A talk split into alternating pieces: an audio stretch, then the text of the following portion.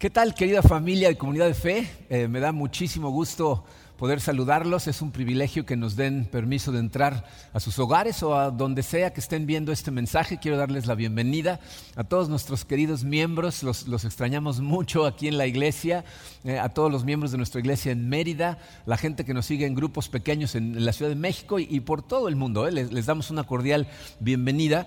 Miren, este, yo creo que ya es, si no es que ya lo era, evidente que estamos pasando por una situación sin precedentes.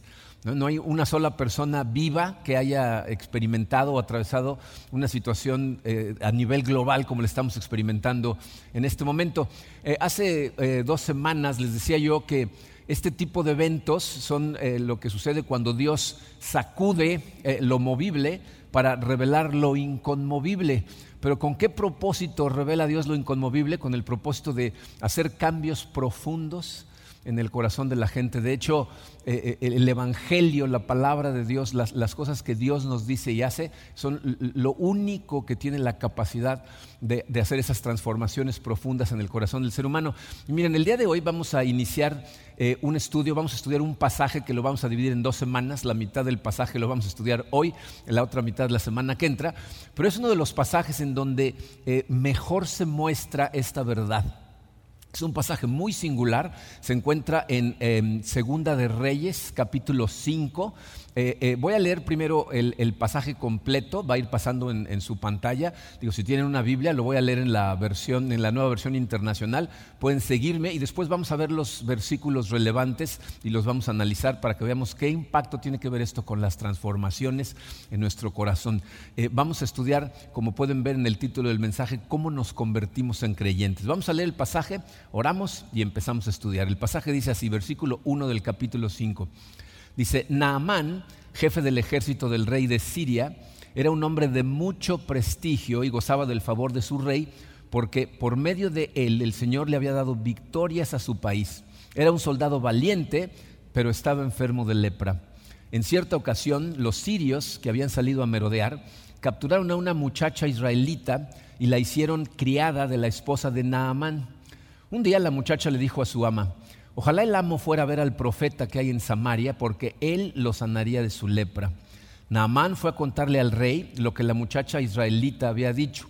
El rey de Siria le respondió, bien, puedes ir, yo le mandaré una carta al rey de Israel. Y así Naamán se fue llevando 30 mil monedas de plata, seis mil monedas de oro y diez mudas de ropa.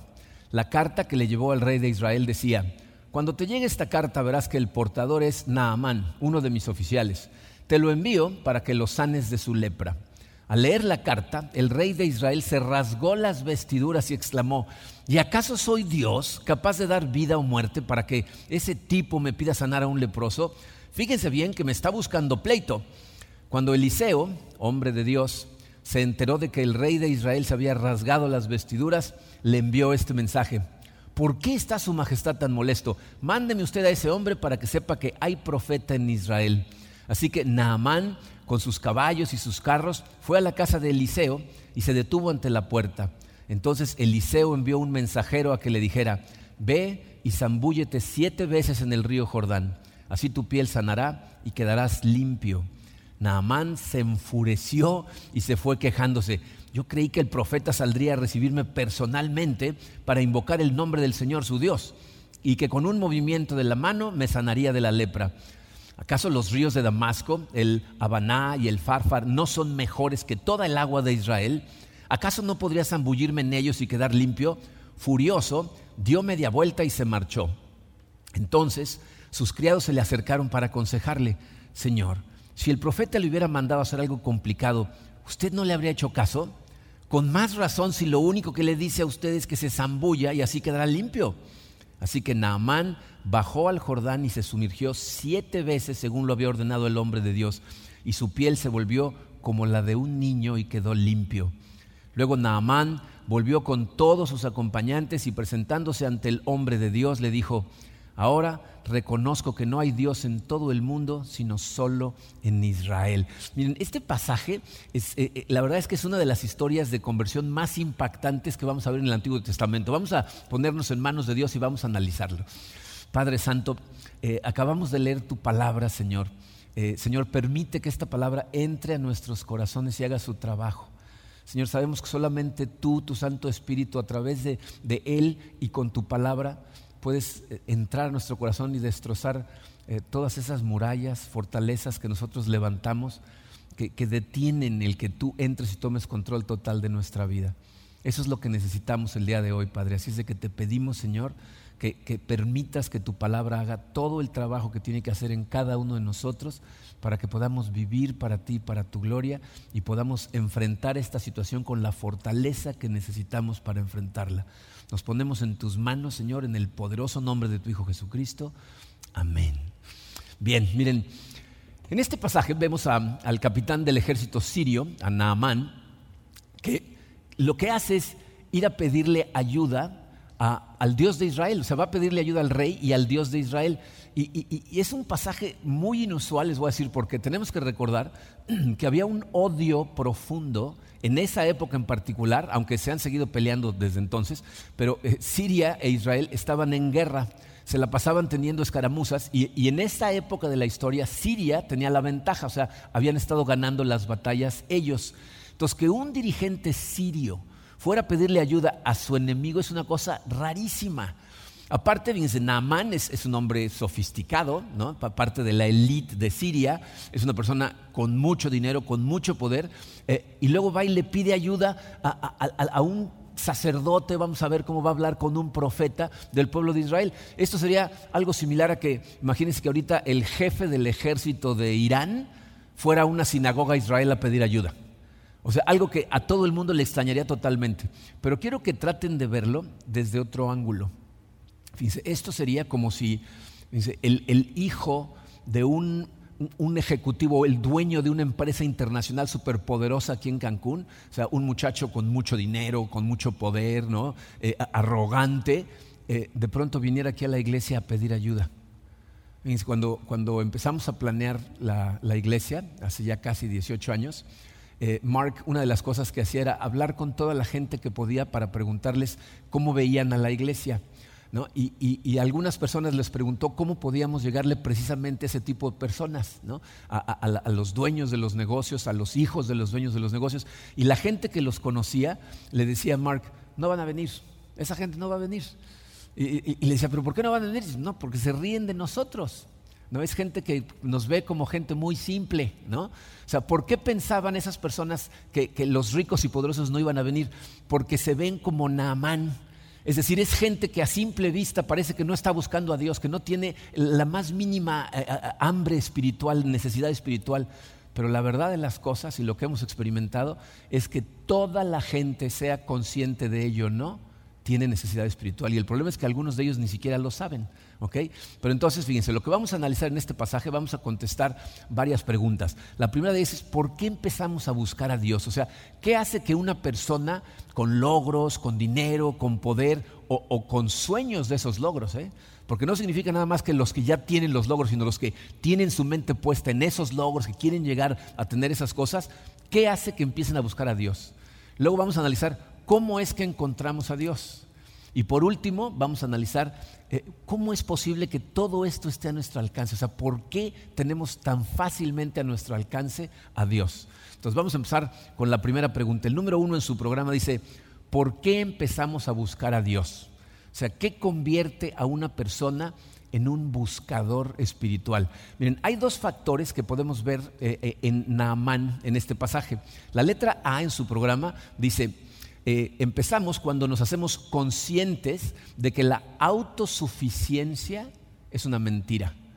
O sea, cuando te haces consciente de que esa ilusión de autosuficiencia o de tener control de las cosas desaparece. Fíjense, eso lo podemos ver en el primer versículo. Vamos a releer el primer versículo. Dice, Naamán, jefe del ejército del rey de Siria, era un hombre de mucho prestigio, gozaba del favor de su rey porque por medio de él el Señor le había dado victorias a su país. Era un soldado valiente, pero estaba enfermo de lepra.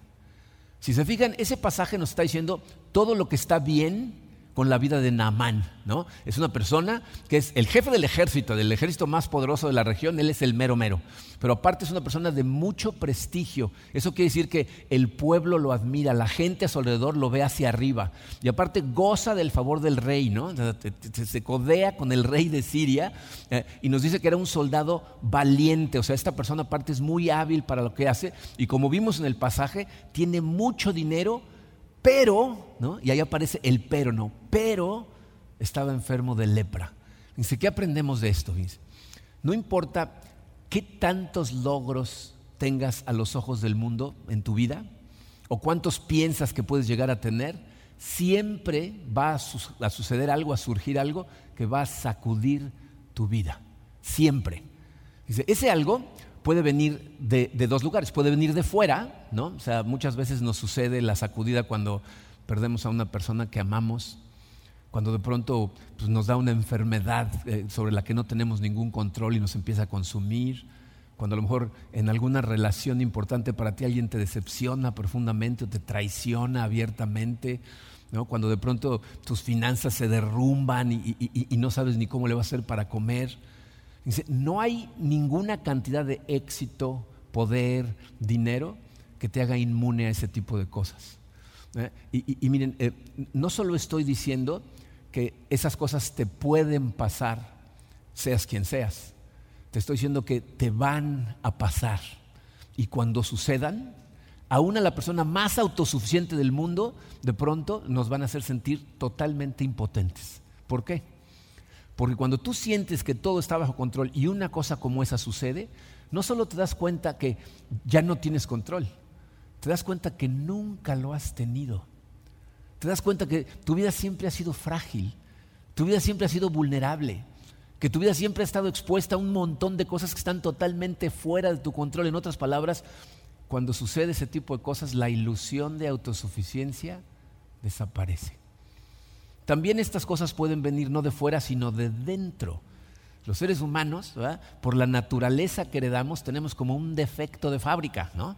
Y para cada uno se ve de forma diferente, ¿no? A lo mejor tú eres una persona que es muy insegura, ¿no? Y estás tratando de, de pretender que no lo eres, tratas de cubrirlo, no quieres que la gente te vea sudar, pero en realidad te da miedo, piensas que en algún momento van a descubrir que eres un farsante y entonces vives todo el tiempo amedrentado. A lo mejor eres una persona envidiosa, te, da, molesta ver el éxito de los demás y guardas rencor contra la gente y eso oscurece tu corazón. O a lo mejor es una persona que se siente muy sabia a sus propios ojos, y entonces no escuches el consejo de nadie. O a lo mejor eh, tienes alguna adicción muy fuerte que estás tratando de que nadie se dé cuenta. Pero fíjate, tú sabes que la condición está ahí. Eh, y, y, si estás en la negación total de esa situación, entonces no vas a hacer nada al respecto. Y un día sabes qué va a suceder, esa condición sale ya no la puedes contener adentro de ti y de repente toma control de ti y lo arruina todo. Y entonces viene una sacudida tremenda, pero que viene desde adentro. estas son cosas que a través de la historia las culturas lo, han identificado de alguna manera o de otra. Por ejemplo, los griegos tenían eh, un género de literatura que se llamaba tragedia. ¿No? Es de donde viene la frase, no, hombre, esto es una tragedia griega, ¿no? Porque los griegos escribieron unas novelas en donde lo que nos mostraban es que tú puedes llevar la vida tan bien como puedes llevarla y de pronto sucede una tragedia y arruina todo. Eh, y, nada más para que estemos claros en esto, eh, la Biblia está de acuerdo con eso. Cuando Jesucristo nos dijo, en esta vida tendrán tribulaciones, nos estaba diciendo, van a venir sacudidas, no importa qué tan perfecta vida llegues a crear, algo va a surgir que lo que va a hacer es abrirte los ojos. Miren, eh, es común que la gran mayoría de la gente busque a Dios cuando algo sale mal. Y normalmente nos preguntamos, ¿por qué siempre algo tiene que salir mal? ¿Por, qué siempre tiene que subir algo? y la respuesta es, porque esa es la única forma en que tú te puedes despertar del sueño de la autosuficiencia, de la idea de que tienes las cosas bajo control. Y miren, eh, yo empecé a a meditar en este pasaje y a pensar en utilizarlo para predicar estos mensajes por ahí de septiembre del año pasado, septiembre, octubre del año pasado. No tenía yo idea de lo relevante que este mensaje iba a ser para cuando lo predicara. Porque Dios acaba de permitir que sucediera algo en el mundo que le acaba de abrir los ojos de golpe a todo el mundo. Todos los avances médicos, la tecnología, la sofisticación del mundo están de rodillas ante Dios, porque la ilusión de autosuficiencia de todos los gobiernos del mundo acaba de desaparecer, de toda la gente, en todas las esferas sociales, de todas las razas de todo el mundo. Entonces, ese es el primer factor, pero es nada más el primero. Hay otro factor que también es muy importante, te voy a decir por qué. Porque hay montones de personas que van a atravesar por esta situación y de todas maneras no van a buscar a Dios. Necesitamos del segundo factor también. Entonces, el primero es, la autosuficiencia es una ilusión y tienes que verlo claramente. El segundo, la letra B dice, tienes que darte cuenta que el mundo no te puede ayudar. O sea, no tienes las cosas bajo control y lo que está a tu alrededor tampoco te puede ayudar en nada. E, e, y, entiéndelo bien, fíjate. No va a haber ningún progreso espiritual en tu corazón hasta que no entiendas que el mundo no te puede ayudar. Fíjate, eh, todo lo que tenía Namán en Siria. Namán tenía conexiones altísimas, ¿no? Se codeaba con el rey y con todos los, los, que deben haber estado en la corte del rey. Tenía muchísimo dinero, las cantidades de las que se habla en el pasaje son ridículas, ¿ok? Eh, tenía mucha habilidad, ¿no? Era un soldado valiente que ganaba muchas batallas. Pero ¿de qué le sirven todas esas cosas del mundo cuando enfrenta esa terrible enfermedad? Que suena bastante familiar en este momento, ¿no? ¿De qué te sirven todas esas cosas? Y podemos notar cómo está desesperado por lo que está dispuesto a hacer. O sea, oye de una esclava, ¿no? Que en Israel a lo mejor le pueden ayudar y va con el rey y le dice, oye, allá dicen que me pueden ayudar. Y, lo que hace es va de un rey a otro rey para pedir ayuda y entonces se va al, rey de Israel. Pero fíjense qué le lleva al rey de Israel. Eh, en el versículo 5 dice, el rey de Siria le respondió, bien, puedes ir, yo le mandaré una carta al rey de Israel y así Naamán se fue llevando 30 mil monedas de plata, 6 mil monedas de oro y 10 mudas de ropa. En otras palabras, los mismos recursos que tenía en Siria, o sea, sus conexiones, ¿no? La carta, ¿no? Mire, conozco al rey allá, eh, dinero, trae cargando un montón de dinero, su experiencia, nos vamos a dar cuenta cuando veamos el versículo 13 como Naamán esperaba que le iban a pedir que hiciera algo complicado, algo grande, ¿no? Entonces lleva también su experiencia en la guerra, etcétera. Eh, en otras palabras, llega con las mismas cosas que no le habían servido de nada en Siria y llega y se las ofrece al, rey, ¿no? Las cosas que ofrece el mundo, habilidad, poder, dinero. ¿Para qué? Para tratar de ganarse o comprar de alguna manera la cura. Pero lo que tiene que aprender y, lo que la Biblia está tratando de enseñarnos a ti y a mí con este pasaje es que no va a haber ningún progreso espiritual hasta que no entienda que esas cosas no funcionan. El mundo no tiene lo que tú más necesitas. Y fíjense cómo lo va a aprender. El primer lugar donde lo aprende es cuando llega con el rey de Israel.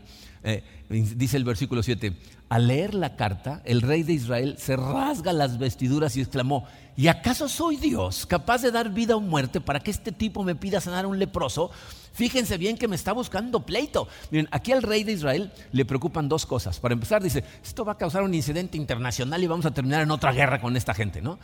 Pero lo que más le preocupa es esta gente no entiende cómo trabaja el Dios de Israel. O sea, no comprenden cómo funcionan las cosas. Y miren, no, no, no podemos ser muy duros con Naamán. De hecho, eh, nos vamos a dar cuenta, sobre todo cuando veamos la segunda parte eh, la semana que entra, que Naamán es un buen hombre, o sea, no es una mala persona. Pero su problema es que él cree que el Dios de Israel funciona exactamente como funcionan los dioses de todas las naciones de alrededor. Y como no tiene otro marco de referencia más que las naciones de alrededor, porque no conoce al Dios de Israel, pues obviamente que va a creer que así funciona. Pero vamos a entender de qué estoy hablando. Fíjense, en las demás religiones de alrededor de todas las naciones, el Dios de esas naciones y toda la estructura religiosa de esas naciones no era más que una extensión de la cultura y de la persona que estaba en poder en la nación. Es decir, todos los sacerdotes, todos los profetas, toda la estructura religiosa trabajaban para el rey de esas naciones, estaban bajo el salario del rey, él, los mantenía. ¿Por qué? Porque esas religiones eran una forma de control social. Por eso dice, aunque, aunque lo que él escucha de la esclava es decir, eh, allá hay un profeta en Israel, ¿a quién va a ver? No llega buscando al profeta, se va directo al rey porque está esperando que el profeta trabaje para el rey. O sea, se va directo con el rey porque dice, no, este seguro es como en las otras naciones, ¿no? Y entonces el profeta debe trabajar para él. Miren, em, e, e, en esas otras naciones, en esa y en muchas otras épocas de la historia del ser humano, por esa causa la gente pensaba que se podían comprar las bendiciones de Dios, que tú podías de hecho llegar y pagar, como han oído de las indulgencias plenarias. O sea, la gente piensa, no, yo, yo puedo pagar por estas costas, la gente más rica, la que tiene las mejores conexiones, pensaba que podía comprar sus bendiciones. Entonces, Namán llega pensando que así va a funcionar en Israel, pero rápidamente va a aprender que así no funciona. Cuando el rey se rasga las vestiduras, lo que le está tratando de decir a Naamán es, Naamán, llegaste al único lugar en el mundo en donde el profeta no trabaja para el rey. O sea, te equivocaste de método. ¿no? Aquí el Dios es real. Aquí el Dios vive en su propia realidad. Dios para nosotros no es una proyección de nuestro corazón o nuestra cultura, es el juez de nuestro corazón y nuestra cultura. Al profeta no lo tenemos con correa y no dice lo que yo le digo que diga. La salvación y las bendiciones no pueden ser compradas. Aquí el que habla, decide, salva es Dios. Miren, gracias a Dios por las palabras de ese rey. Porque hasta que Naamán no aprenda eso y hasta que tú y yo no aprendamos esto, que todo el dinero, todo el poder, todas las conexiones no te pueden ayudar realmente, no va a haber avance espiritual. Y esto, miren, créanme, es súper relevante en estos momentos en nuestra sociedad. Porque desde hace varios años, ¿eh? de hecho casi 50 años para acá, esta es la forma en la que la religión es vista por, las universidades seculares y eso es lo que le enseñan a, a nuestros niños, a nuestros muchachos. Si tú vas a una universidad y tomas un curso de religiones comparadas, te van a decir que la religión es una proyección de la cultura.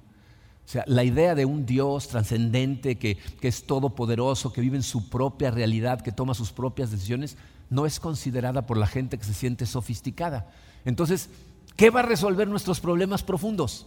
¿Cómo vamos a lidiar con, la pobreza, con el racismo, con las guerras, con, la injusticia? fíjense, en este momento estamos viviendo un momento en donde Dios hizo esto transparentemente claro. ¿Cómo lidiamos con esta pandemia? ¿Qué hacemos? Vamos a la cabeza, como hizo Naamán. ¿Qué, va a hacer el presidente? ¿Qué van a hacer los gobernadores? Necesitamos un comité de médicos. Eso no es lo que nos va a salvar. Miren, ¿no saben cómo me, gustaría o me hubiera gustado, porque ya no sucedió, que nuestro presidente respondiera como el rey? Que dijera, ¿qué acaso soy Dios? ¿Acaso yo puedo darles las cosas que solamente Dios les puede dar? Y a lo mejor dices, no, hombre, pues es que ningún presidente hace eso. Esta semana eh, el, presidente de Paraguay, yo no sé si vieron un video que anda circulando, salió en televisión nacional y dijo, señores, estamos perdiendo la batalla contra el coronavirus, pero Dios puede con él, estamos en manos de Dios y empezó a predicar de Isaías en televisión nacional. Eso es exactamente lo que está haciendo el rey de Israel. Le está diciendo, mira, hay, muchas cosas que yo puedo hacer, pero hay cosas que solamente Dios puede hacer. De hecho, los problemas más profundos del ser humano Solamente Dios puede ayudarnos con ellos. Eh, hay una autora que se llama Rebecca Pippert que escribió un libro que se llama La esperanza tiene sus razones. En ese libro cuenta de eh, una época en la que estuvo haciendo auditorías de cursos de terapia psicológica en Harvard. Estaba auditando los cursos, más que tomándolos, estaba auditándolos.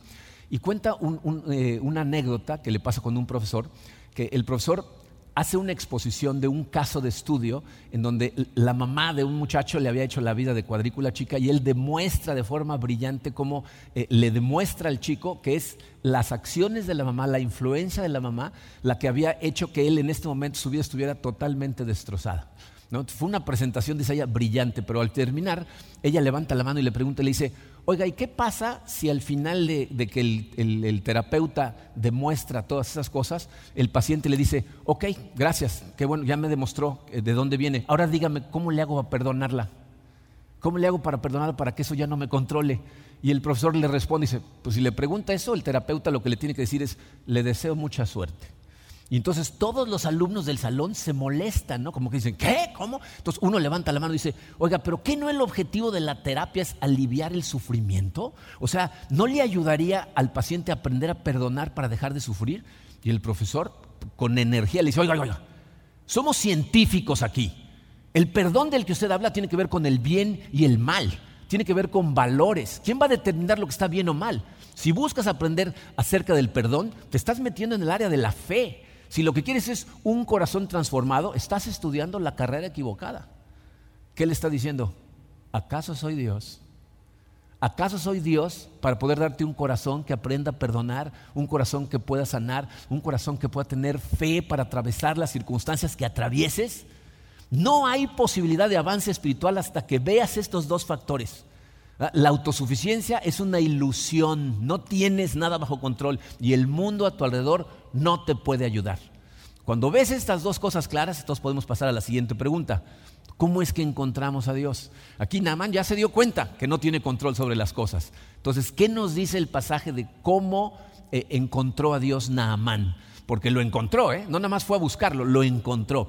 Dice, encontramos que hay dos cambios que suceden en el corazón de Naamán que tienen que suceder en tu corazón eh, si, va a haber una transformación en tu corazón. y escúchame bien, si estos dos cambios no suceden en tu corazón, te puedes volver una persona muy religiosa, pero no vas a encontrar realmente a Dios. Dos cambios. El primero dice, tienes que cambiar de letra A, de querer ayuda en tu sufrimiento a querer perdón por tu pecado. Tienes que pasar de simplemente querer ayuda en tu sufrimiento a querer perdón por tu pecado. Miren, es de lo más normal que al principio de nuestro caminar espiritual eh, muchos vayamos a Él simplemente porque estamos sufriendo, porque nos llama la atención a través de las sacudidas de la vida y lo queremos es fortaleza, queremos dejar de sufrir, eso es normal, pero en algún momento tiene que darse la transición, o sea, que abras los ojos, que nuestro principal problema es nuestro pecado, porque eso es lo que está bloqueando nuestra relación con Dios. Y lo que más necesitas es perdón de nuestros pecados. Fíjate cómo le, sucede a Namán. En el versículo 8 dice, cuando Eliseo, hombre de Dios, se enteró de que el rey de Israel se había rasgado las vestiduras, le envió este mensaje. ¿Por qué está su majestad tan molesto? Mándeme usted a ese hombre para que sepa que hay profeta en Israel. Miren, esa, frase es muy importante porque eh, Eliseo no dijo, dile que venga para que se entere que aquí hay una persona que hace milagros maravillosos. ¿no? Venga por su milagro. ¿no? ¿Han oído esa frasecita? ¿no? Aquí lo que dice es, hay profeta en Israel. Un profeta eh, eh, es un portador de la verdad, una persona que revela la palabra de Dios. Eh, no dice lo que este hombre necesita es un hacedor de milagros, dice lo que necesita es un profeta. Y luego, después de que eh, Naamán es sanado, fíjense lo que dice el versículo 15. Dice, luego Naamán volvió con todos sus acompañantes y presentándose ante el hombre de Dios le dijo, ahora reconozco que no hay Dios en todo el mundo sino solo en Israel. ¿Escucharon esa frase? O sea, este hombre no dijo, ahora sé que este Dios sí, la verdad sí es poderoso y puede curar la lepra, ¿no? O, tú eres un hombre poderoso. Esta frase que dice Naamán, ahora sé que no hay Dios en el mundo sino solo en Israel, es una de las frases más revolucionarias dichas por un gentil en el Antiguo Testamento. Para que un sirio dijera estas palabras, porque entiendan, no le está diciendo, eh, tu Dios es más poderoso que mi Dios. Le está diciendo, solo tu Dios es Dios. No hay otro Dios más que el Dios de Israel. ¿Qué cambió? ¿Que no iba nada más por una cura? Dice, lo que sucedió, eh, y, lo vamos a ver más clarito, esto lo vamos a entender de forma más clara más adelante, pero fíjense, lo que sucedió es que la naturaleza de la cura, o sea, la simplicidad de la cura, lo saca de sus falsas creencias. Entonces, nos damos cuenta con ese versículo que lo que Eliseo estaba persiguiendo no era sanar la enfermedad de Naamán, él sabe que el sufrimiento es lo que atrajo a Namán, como nos pasa a muchos, nos sacude el sufrimiento, destruye la ilusión de autosuficiencia, pero en algún momento tenemos que hacer la transición y Namán entendió que, fíjense, por la naturaleza de la cura, por la, por la humildad que se necesita para la cura, se da cuenta que él realmente no conocía a Dios, no tenía una relación con Dios basada en gracia, basada en la gracia de Dios, lo que sucedió, sus creencias cambian, su fe cambia. Lo que estamos viendo en el versículo 15 no es otra cosa que las intenciones reales de Eliseo. Lo que él quería era que cambiara la fe de Naamán. Estas cosas las vemos en la Biblia eh, eh, en diferentes lugares. Ustedes se acuerdan en el capítulo 2 del Evangelio de, Marcos, cuando llega un grupo de, de, personas cargando a un paralítico en una camilla y la casa en donde está Jesucristo está tan llena que se tienen que meter por el techo. ¿Qué, pensaban sus amigos que necesitaba ese hombre? Que Jesucristo lo sanara de su parálisis. Pero ¿qué les dice Jesús? Hijo mío, tus pecados están perdonados. Imaginen lo que pensaban los amigos.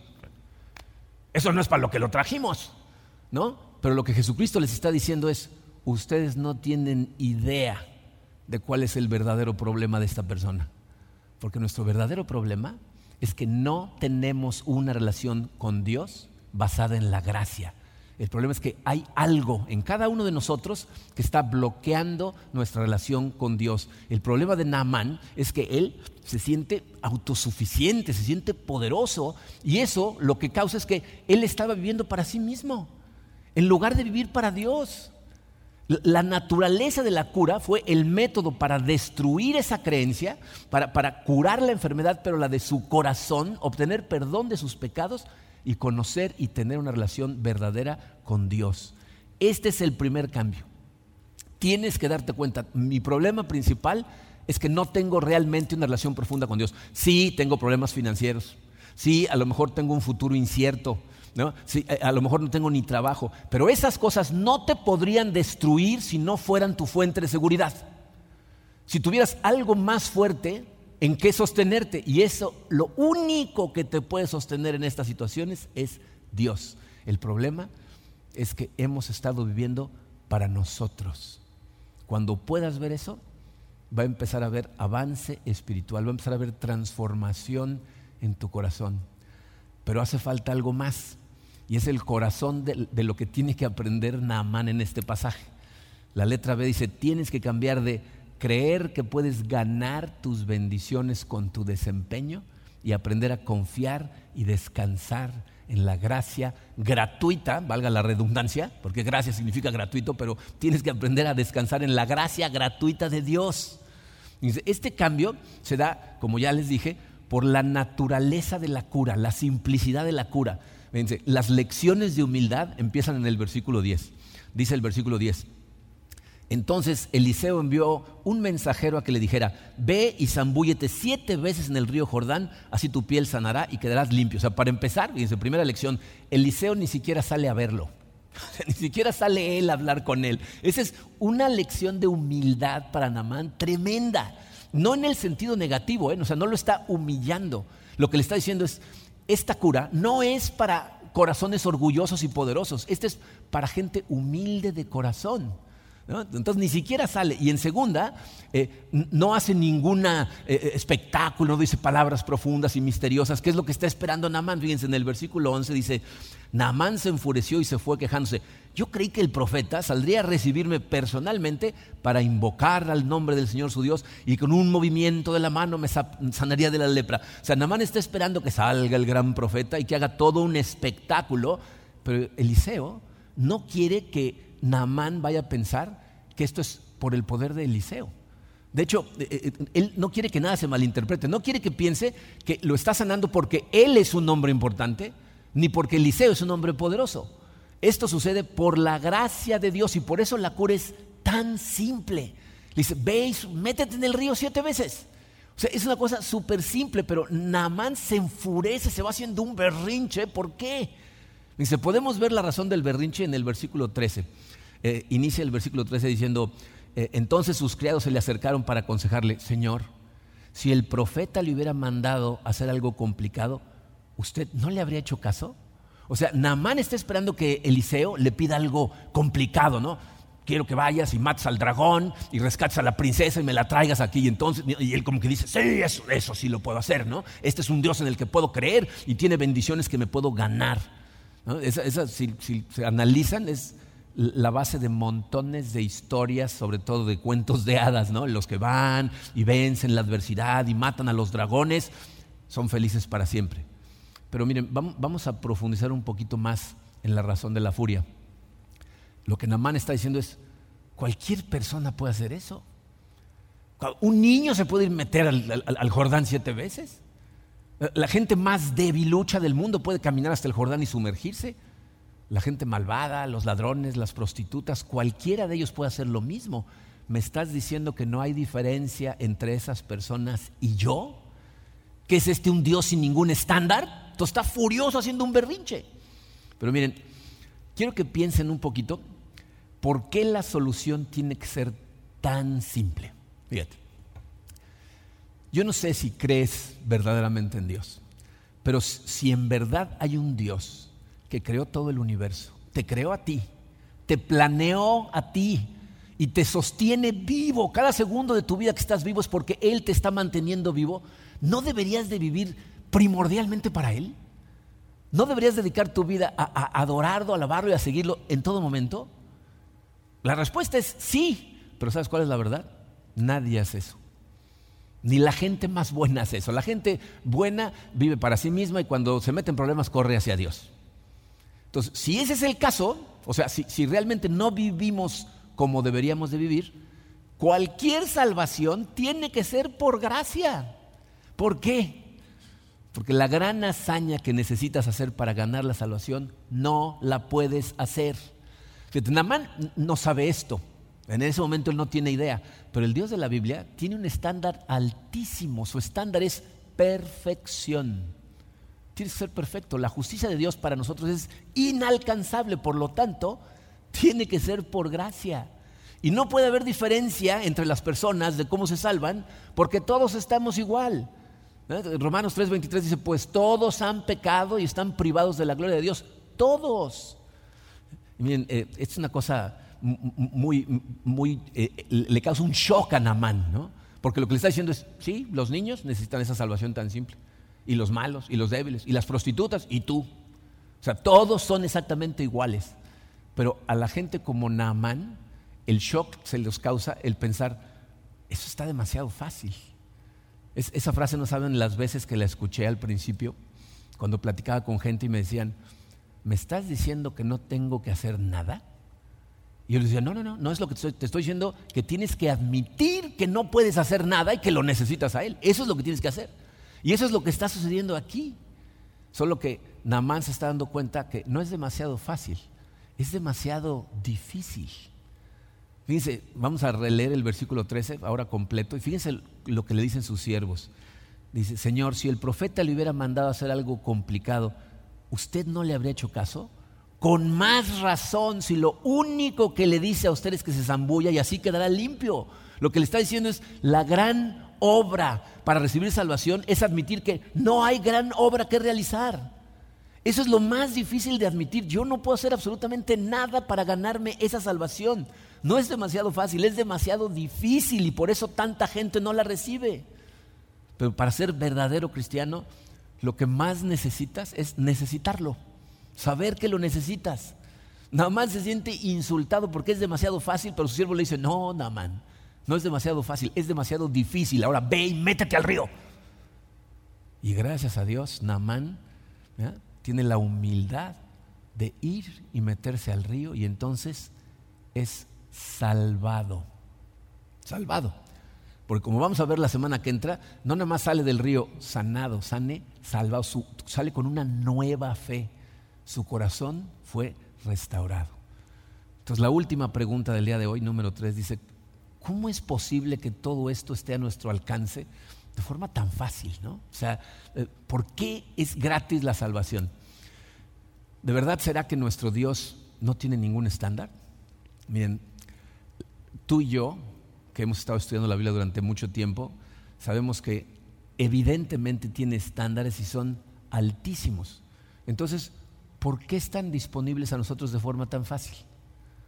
Pues porque la gran hazaña que Namán creía que iba a tener que realizar y que no iba a poder realizarla nunca, alguien ya la hizo por nosotros.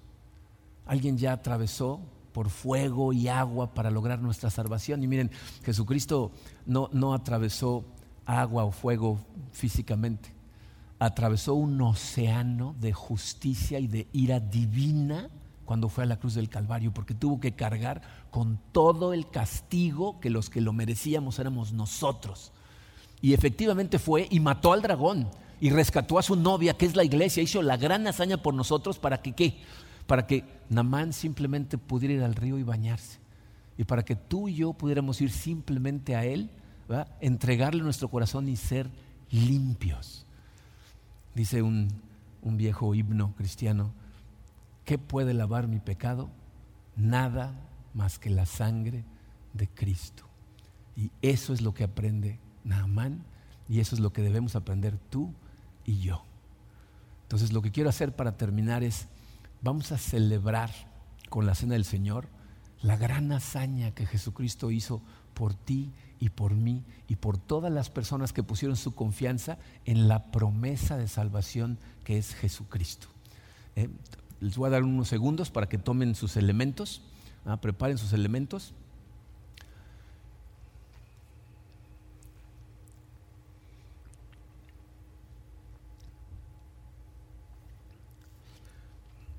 Vamos a celebrar juntos la cena del Señor. La noche antes de ser traicionado, la Biblia nos dice que Jesucristo tomó pan, lo partió, lo dio a sus discípulos y los debe haber sorprendido totalmente porque esa era una, eh, era una eh, rutina que tenían en las Pascuas en donde decían, este es el cuerpo de Cristo, pero el cuerpo de Dios. Pero ahí Jesucristo dice, este es mi cuerpo que va a ser entregado por ustedes lo bendijo, lo pasó a sus discípulos y todos comieron.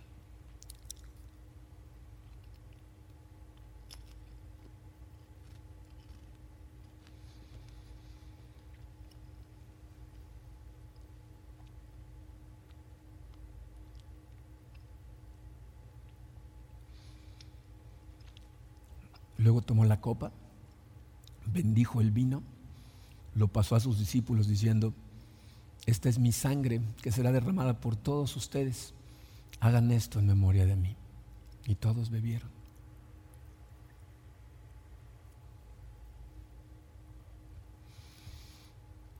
Vamos a orar. Padre Santo, te damos tantas gracias, Señor, por haber enviado a tu Hijo Jesucristo atravesar ese océano de ira, a cargar con todos nuestros pecados para que nosotros pudiéramos simplemente ser limpios por ti. Queremos entregarnos totalmente a ti, Señor, y vivir primordialmente para ti. Recuérdanos, Señor, que tú eres lo que más necesitamos, que es un engaño del mundo el que pensemos que nuestras necesidades más grandes son físicas, cuando en realidad son espirituales. Te necesitamos a ti, Padre. Recuérdanos, Señor, que es imposible para el mundo ayudarnos en lo más mínimo, que a lo mejor nos podemos ayudar mutuamente a satisfacer necesidades físicas, pero solamente tú, Señor, nos puedes dar paz en el corazón, nos puedes ayudar a sentirnos tranquilos en medio de toda esta incertidumbre, saber que estamos en tu presencia y lo vamos a estar en la eternidad, Señor, solamente tú. Señor, sin importar cuál sea el miedo que estamos enfrentando en este momento, ayúdanos a recordar que lo que más necesitamos es ir a ti, Señor, y confiar única y exclusivamente en ti. Nos ponemos en tus manos, Señor. Protégenos. Bendice a nuestra iglesia, Señor. Bendice a nuestras familias. Te lo pedimos, Señor, con todo el corazón, en el nombre poderoso de tu Jesucristo. Amén. Bien, ahora nos va a acompañar mi esposa Karina que también los extraña mucho, para darnos los avisos del final. Hola a todos, me da gusto pues estar aquí.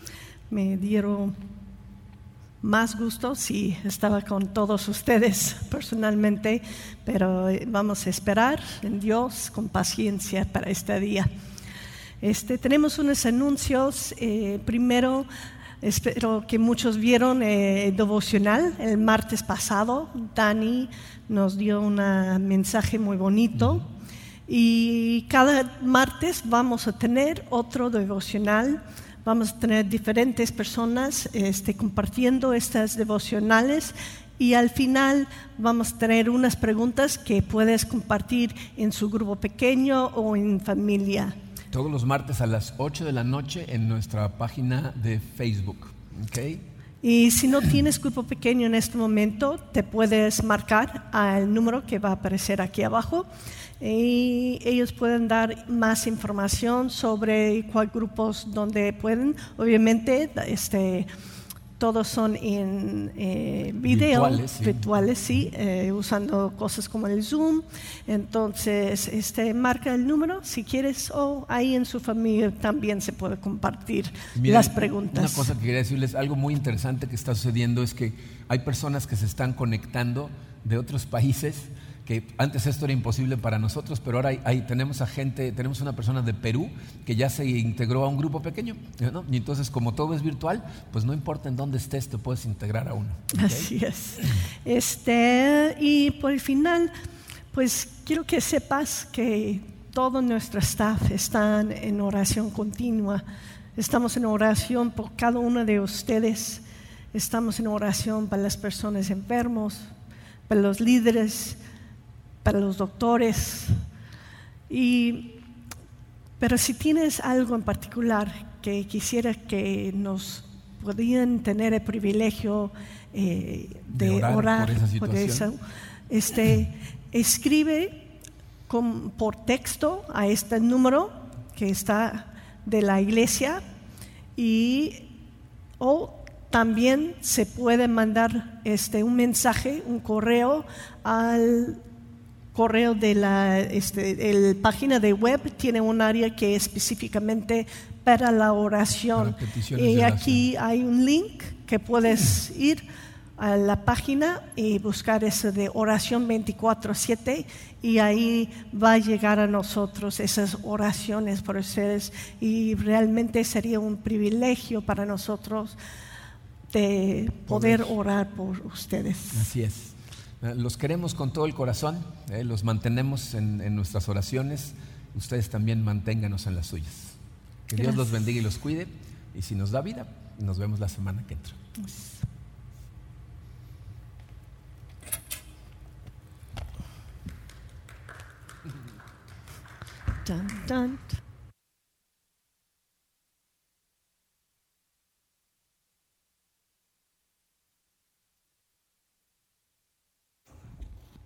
Ahora sí duró. Porque de la semana pasada estuvo cortito. ¿Mandé? ¿Sí?